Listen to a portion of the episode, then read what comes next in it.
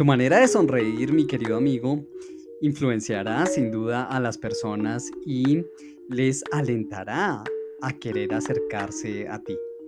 Es más, les puede ayudar a querer em, crear una posible amistad contigo. Por el contrario, una sonrisa forzada enviará el mensaje de no estoy interesado en las personas o no estoy interesado en ti. De hecho, si quieres imponer el ritmo eh, con una chica, por ejemplo, observa rápidamente si ella te sonríe, porque en tu inconsciente se correrá el programa de estoy en lugar seguro.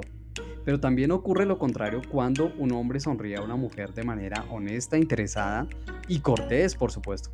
Eh, te saluda tu entrenador y te voy a compartir en este podcast algunas llaves maestras para despertar tu encanto. Pero alto, no te preocupes, en realidad no es por si estás interesado en convertirte en persona eh, atractiva solamente, sino que también eh, puede resultarte útil si estás en el área de las ventas, estás queriendo mejorar tu comunicación con tus hijos, por ejemplo, liderar a tus equipos de trabajo impactar a otros o simplemente desarrollar habilidades que eh, te conviertan en una persona realmente de influencia. Así que iniciemos.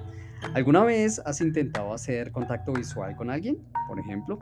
Pues lo primero que debes saber es que esto no puede ser por más de un segundo. Hacerlo por más tiempo eh, supone una agresión para muchas personas. De hecho, si miras a alguien por más tiempo, puede esa persona estar experimentando que le estás invadiendo su espacio íntimo. Em, o le estás invadiendo su espacio personal. Bien. De hecho, si estás tratando de ser un conquistador o una conquistadora, puede ser leído como, eh, como cuando estás cerca de un depredador. ¿vale? Así que prueba más bien mirar fijamente a alguien y eh, poner eh, en tu mirada una pequeña sonrisa. Así que recuerda, mira rápidamente a alguien, pero por un segundo, bien, le sonríes y quitas la mirada, bien, y mm, observarás qué sucede, ¿vale? Ahora, si en realidad estás tratando de eh, conquistar a una chica, mírala durante unos segundos y luego gira lentamente la cabeza sosteniendo la mirada. Nuevamente, si estás tratando de conquistar a una chica, bien, mírala durante un segundo y luego lentamente gira tu cabeza sosteniendo la mirada durante otro segundo o dos. Esto da la sensación de no ser una mirada eh, impertinente, bien, sino sutil, y conquistadora, bien. Eh, seguro has mirado fijamente a alguien a los ojos y probablemente desde cerca, ¿verdad? Pues un síntoma de que estás despertando el encanto en alguien es observar su pupila, es decir, la parte negra del ojo. Y es que eh, esta se expande cuando mayor es la atracción, es decir, la pupila entre mayor eh, dilación tenga, mayor la atracción o el interés por lo que puedes estar em, creando en ese momento. Ahora, para nuestro propósito de despertar nuestro verdadero encanto, debes aprender de el poder de aprender a tocar y cómo hay muchos tipos de toque, ¿listo? Y muchos pueden expresar afecto, acuerdos, eh, vinculación o atracción o también para eh, llamar la atención eh, felicitar a alguien, establecer una relación o fortalecer lazos. Bien, así que tocar a veces es una buena estrategia. ¿Sabes, por ejemplo, que un leve toque en el brazo de alguien tiene efectos duraderos? En PNL lo llamamos anclas. Tocar el, el brazo para pedir ayuda es una buena técnica o tocar el codo, bien, por unos segundos para solicitar el apoyo de alguien puede hacer que eh, cruces la barrera del inconsciente, bien, de esa persona y crees una conexión inmediata. A menos que no lo hayas observado, un apretón de manos dice mucho. Si por ejemplo, si tocas la mano y este contacto es frío y la persona pone distancia eh, contigo, eh, esto quiere decir que la persona no está lista para llevar una relación al siguiente nivel. Pero esto no necesariamente es rechazo, puede llegar a ser un indicador que eh, debes o te demuestra que debes generar mayor confianza, ¿vale? ¿Alguna vez escuchaste eh, acerca del rapor o la isopraxis? Pues en términos más sofisticados, esto significa ser un reflejo del otro. Cuando conozcas a alguien, refleja su lenguaje corporal. Em, si estás eh, con un cliente, por ejemplo, y este tiene los brazos eh, cruzados, haz lo mismo con sutileza, ¿vale? Dale unos segundos para que cambie de movimiento y tú lo vas a acompasar. Ahora, si se sienta y cruza las piernas, siéntate y cruza las piernas. Bien, no lo hagas tan eh, de manera inmediata. ¿Vale? Dale unos segundos antes de que tú hagas el siguiente movimiento. Ahora que hemos realizado una buena aproximación para despertar nuestro encanto, eh, alístate para eh, crear relaciones amistosas en tus diferentes contextos y crear nuevas conductas em, que pueden favorecer el establecimiento de mayores resultados eh, en tu comunicación, listo, verbal y no verbal. ¿bien? Así que eh, la primera técnica que te voy a compartir, porque no te he compartido técnicas aún, es la técnica no sé yo, pero creo que tú, ¿listo? No sé yo, pero creo que tú, ¿listo? Eh, y es que no sé yo, pero yo creo que no es una buena idea ser el foco de atención. Aprender a cambiar el foco sobre la otra persona es súper importante. Y acá debes saber que la mayoría de las personas son conscientes de lo que haces con tu cuerpo y con tus palabras, pero no lo son tanto de sus propias conductas y de sus propias palabras. Bien, así que aprender a, eh, a compasar, a modelar el lenguaje no verbal, eh, el ritmo respiratorio, las palabras que alguien pronuncia, el tipo de lenguaje, el contenido de su lenguaje, puede ayudarte a convertirte en un experto, bien, y desarrollar tu verdadero encanto. Eh, la segunda eh, técnica que te quiero compartir es flexibilidad en la cabeza, ¿listo? Flexibilidad en la cabeza. Eh, y es que me gustaría pedirte que intentes esto. Eh, la D a la cabeza, ¿listo? Establece contacto visual y sonríe. Si la persona hace lo mismo o levanta una ceja levemente, ya estás en el lugar correcto. Así que recuerda la flexibilidad de la cabeza. Entonces, la D a tu cabeza, ¿Listo? Establece contacto visual y sonríe. Hazlo en lugares abiertos con las personas a tu alrededor y vas a notar lo que logra tu comunicación no verbal. Bien. Eh, la siguiente técnica eh, podríamos llamarla así que tú. ¿Listo?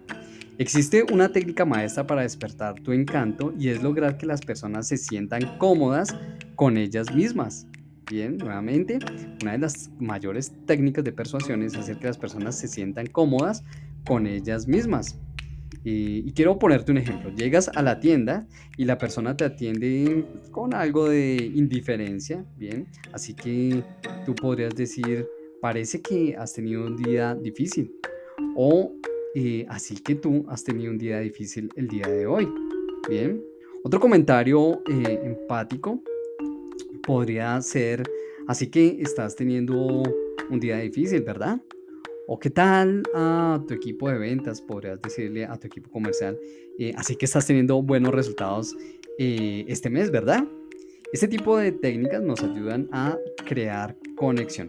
Así que si las cosas están saliendo bien, ¿listo? Debes escuchar este otro ejemplo. Entras a la discoteca, ¿listo? te acercas de manera sutil a la persona que te gusta, le dices, hola, me llamo Omar Giovanni, ella te dice, hola, me llamo Vivian, ¿listo? Y tú le dices, así que esta noche te diviertes de lo lindo, ¿verdad? Y probablemente ella te va a decir, sí, em, y, y que lo digas, he estado algo ocupada, bien, y con días bastante difíciles de trabajo. Entonces has estado eh, con una agenda apretada, podrías decirle tú. Y ella te va a decir, sí, han sido días difíciles. Alto, porque acá viene la cereza del helado. Entonces, em, en este ejemplo, has notado cómo logras entrar en el mundo de los sentimientos de la persona. Cambias el centro de la conversación hacia ella y te diriges, o más bien tú diriges la conversación. Bien.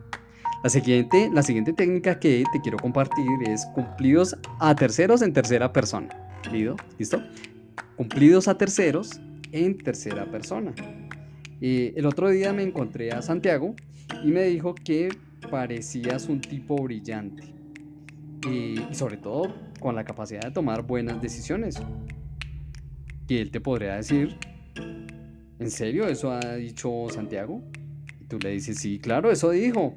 Así que gracias Carlos por este espacio porque me encanta conocerte y sigues adelante con la conversación. ¿Me sigues?